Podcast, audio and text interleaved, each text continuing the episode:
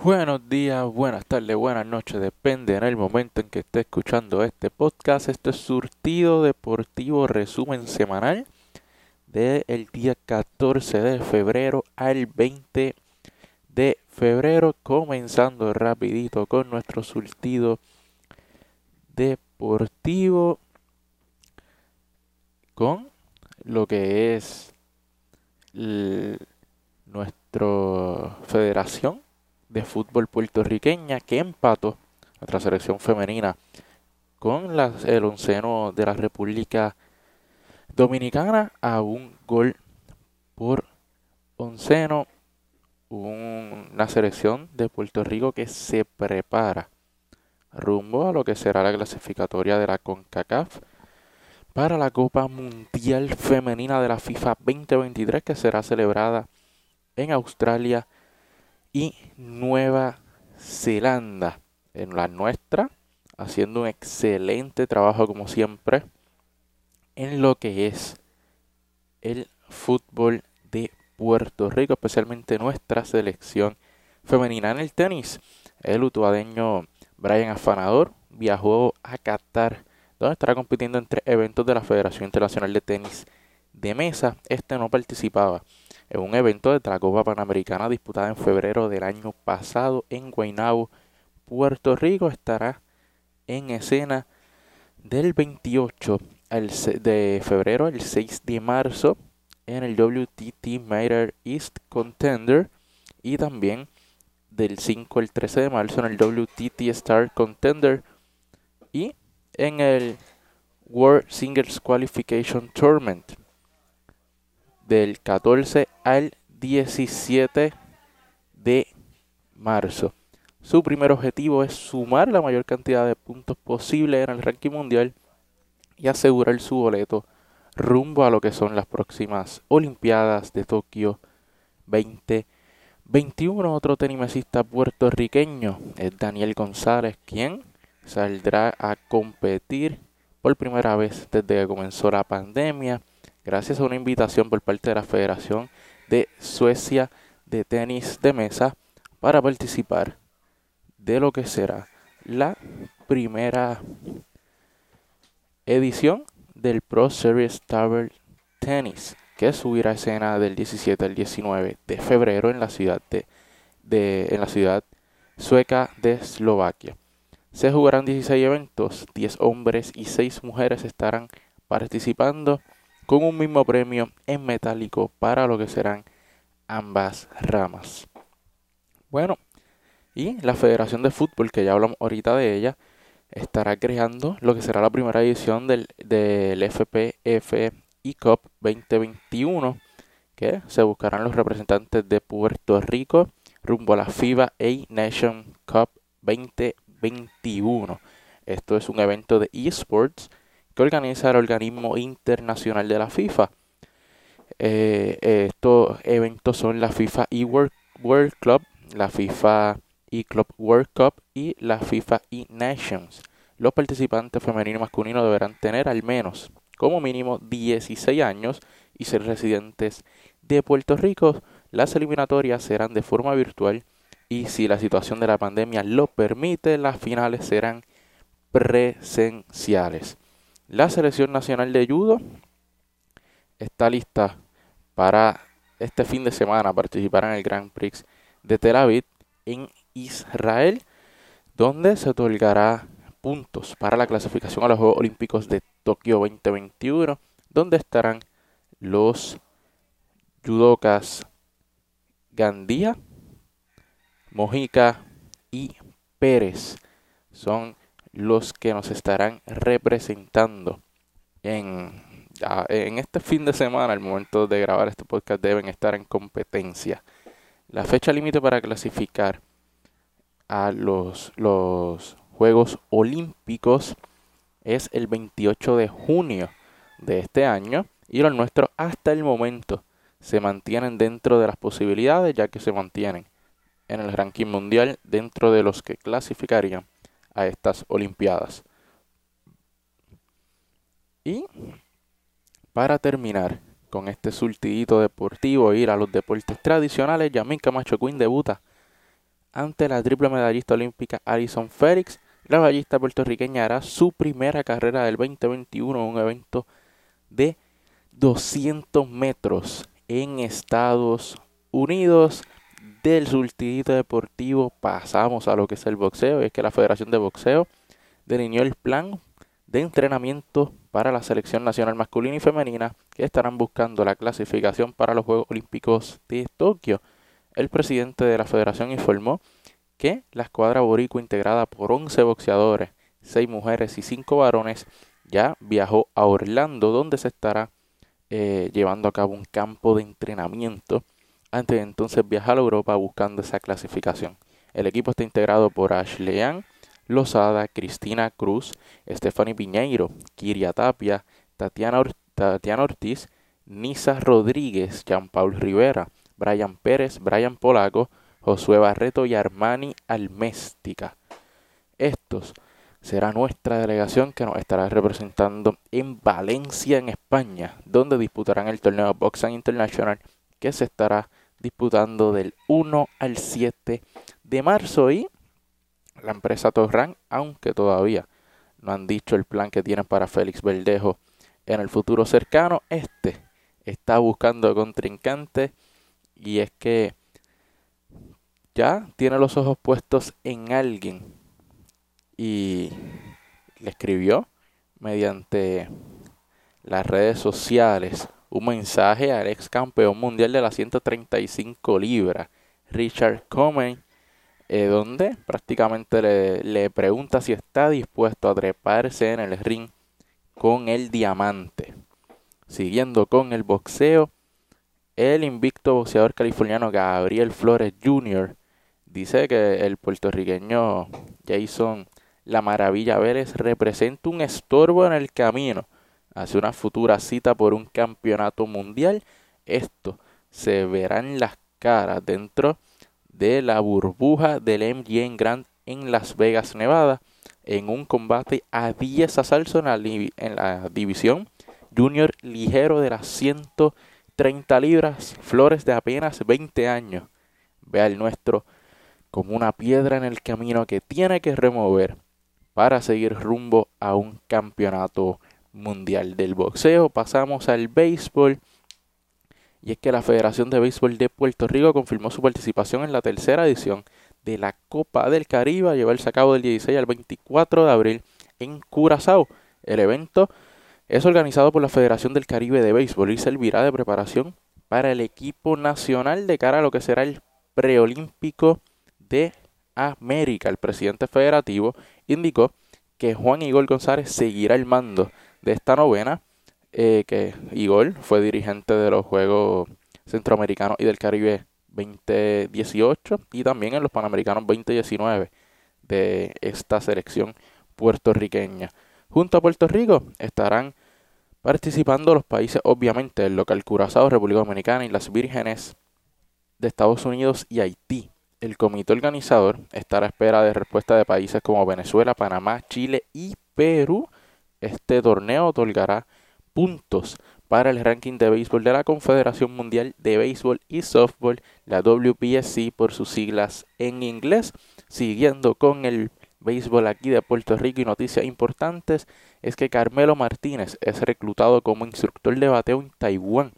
El veterano entrenador puertorriqueño estará trabajando con el legendario equipo Uni-President Lions por segunda ocasión en su carrera. Este veterano entrenador estará trabajando en la región de Asia del Pacífico. Y el exitoso dirigente de béisbol, Lino Rivera, aceptó ser parte del equipo de trabajo del Departamento de Recreación y Deportes del municipio de San Juan y además de que también estará activo en la pelota AA dirigiendo a los Mets de Guaynabo. Eh, Lino, todos sabemos la capacidad que ha tenido como coach y también tenemos la esperanza de que pueda servirle de manera muy positiva a nuestra ciudad capital, a nuestra ciudad capital y levantar el deporte en la capital de Puerto Rico y aportar a lo que también es el deporte eh, nacional en cuestión a desarrollo y pequeñas ligas. Siguiendo con el béisbol, pero esta vez brincamos a lo que es la AA de Puerto Rico. la Federación de Béisbol de Puerto Rico recibió una solicitud que se estará evaluando para que regresen los gigantes de Carolina en la temporada 2021 del béisbol superior AA. La propuesta fue presentada por el exjugador William de, de Gracia al comité ejecutivo de la federación. De Gracia informó que el proyecto cuenta con el respaldo del municipio de Carolina y explicó que la iniciativa estaría atada a varias actividades de desarrollo del béisbol en dicho municipio. La sede del equipo sería el Estadio Roberto Clemente Walker. Carolina tuvo franquicia en este béisbol en las temporadas del 1953 al 1982. Luego tuvo su retorno en el 2000, pero en el 2011 dejaron de participar. La solicitud será evaluada por la Junta de Directores de la Federación en su primera reunión que se estará llevando a cabo el próximo 28 de febrero en el municipio de Vega Alta. Nos vamos entonces de Puerto Rico a Estados Unidos y es que este año en las ligas mayores habrá un total de 45 peloteros puertorriqueños, incluyendo a esos que tienen sangre boricua que estarán activos en los campos de entrenamiento primaverales de las grandes ligas que ya abrieron sus puertas. Lanzadores y receptores comenzaron a reportarse esta semana, mientras que el resto de los jugadores lo harán a partir de esta próxima semana. De estos 40, estos 45 boricuas, 29 son jugadores de posición, 21 en el roster de 48 que recibieron invitación y 16 son lanzadores, 13 del roster de 43 invitados, según los datos que recopiló el estadístico Humberto R. Charneco. Siguiendo con nuestros boricuas en las mayores, José Berrío está confiado en que firmará una extensión de contrato con los Twins y uno que también está confiado de tener una buena cantidad de dinero es el campo corto boricua Francisco Paquito Lindor que debería rebasar los 300 millones de dólares su próximo contrato eh, ya que luego de el contrato que firmara Fernando Tatis Jr. le abre la puerta a que Francisco Paquito Lindor tenga ese contrato próximamente por más de 300 millones. El nuevo contrato de Tatis Jr. con San Diego, eh, el salario promedio anual de, del jugador dominicano sería de 24.2 millones. Eh, una cifra que el Boricua debería estar rebasando cuando firme su próximo contrato. Yo creo que no cabe duda de que Paquito Lindor se lo merece. El lanzador Boricua Jorge López tendrá otra salida para buscar establecerse en las ligas mayores. Luego de varios años de inestabilidad como abridor y relevista, el callellano intentará establecer su nombre este año con los Orioles de Baltimore, así que hay que estar pendiente a nuestro lanzador boricua Jorge López. Los Mets de Nueva York agregaron a su rotación de abridores a el derecho Taiwan Walker con un contrato de 20 millones por dos temporadas Walker terminó la temporada corta eh, por la pandemia de coronavirus con marca de 4 victorias, 3 derrotas, una efectividad de 2.70 en 11 partidos como inicialista para entre Seattle y Toronto.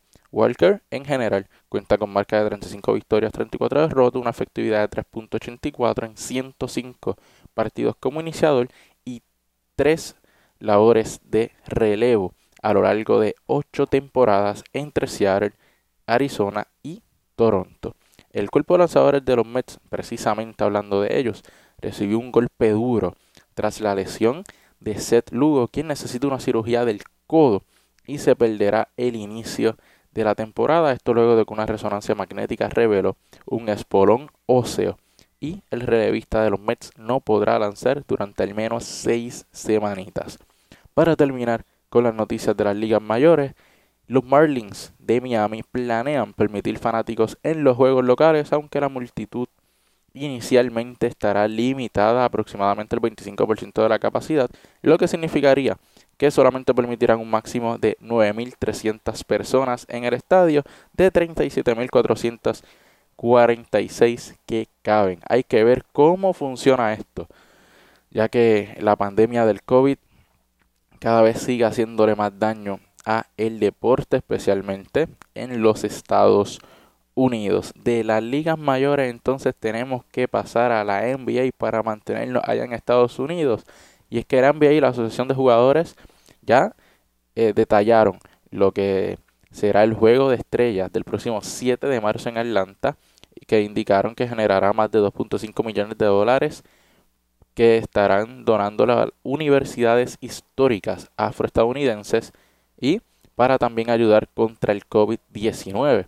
Se repetirá prácticamente el, el formato del año pasado, donde se tendrá un objetivo de anotación en el marcador para terminar el partido y nuevamente será un tributo a Kobe Bryant. Como esto, cada uno de los primeros tres cuartos iniciarán con el marcador 0 a 0 y luego lo sumarán para un cuarto periodo sin límite de tiempo. El líder, después de, tres, de los tres primeros parciales, se le sumarán 24 puntos, o sea, el que esté ganando eh, en ese último, entrando a ese último parcial, se le sumarán 24 puntos por encima a lo que ya tienen. Eh, esto en homenaje a Kobe Bryant. El primero que, alcance el, el número estipulado para terminar el partido, entonces será quien lo ganará. Siguiendo con la NBA, los Cavaliers están buscando cambiar al centro Andre Drummond, centro que promedia 17.5 puntos por juego y 13.5 rebotes en apenas 25 desafíos. Ahora nos vamos a hablar de el que muchos consideran el mejor jugador en la historia de la NBA, LeBron James, quien sobrepasó en esta semana los 35 mil puntos en la NBA en la derrota de Los Ángeles Lakers 109 por 98 contra los Brooklyn Nets de James Harden, Kyrie Irving y Kevin Durant. Siguiendo con LeBron, LeBron y Durant serán los capitanes de sus respectivos equipos de la conferencia eh, este y oeste para el juego de estrellas, lo que significa que estos estarán escogiendo a sus jugadores para el enfrentamiento del 7 de marzo en Atlanta. Vamos a hablar un poquito de cómo está la tabla de posiciones de la NBA hasta el día de hoy de grabar este podcast. Es que en el este Filadelfia domina en la primera posición con 20 victorias y 10 derrotas, siguiendo de los Brooklyn Nets con 19 victorias, 12 derrotas. En la tercera posición Milwaukee con 17 victorias, 13 derrotas. En la cuarta y quinta posición están empate los Boston Celtics y los Indiana Pacers con 15 victorias, 14 derrotas. En la sexta posición Toronto con 15 victorias, 15 derrotas. Charlotte y Nueva York juegan por debajo de 500 junto a Chicago y Miami. De la posición 11 a la 15 está Atlanta, eh, Orlando Magic, los Washington Wizards, los Cleveland Cavaliers y en la última posición los Pistons de Detroit. En el oeste siguen dominando los Utah Jazz desde comenzada la temporada en estado allá arriba con 24 victorias, 6 derrotas. Le siguen los Clippers con 22 victorias, 9 derrotas, empatados con Los Ángeles en la cuarta eh, con Los Ángeles Lakers en la cuarta posición. Los Suns de Phoenix con 19 victorias, 10 derrotas. En la quinta posición los Portland Trailblazers con 18 victorias, 11 derrotas. En la sexta los San Antonio Spurs con 16 victorias, 11 derrotas. En la séptima posición los Denver Nuggets con 16 victorias, 13 derrotas.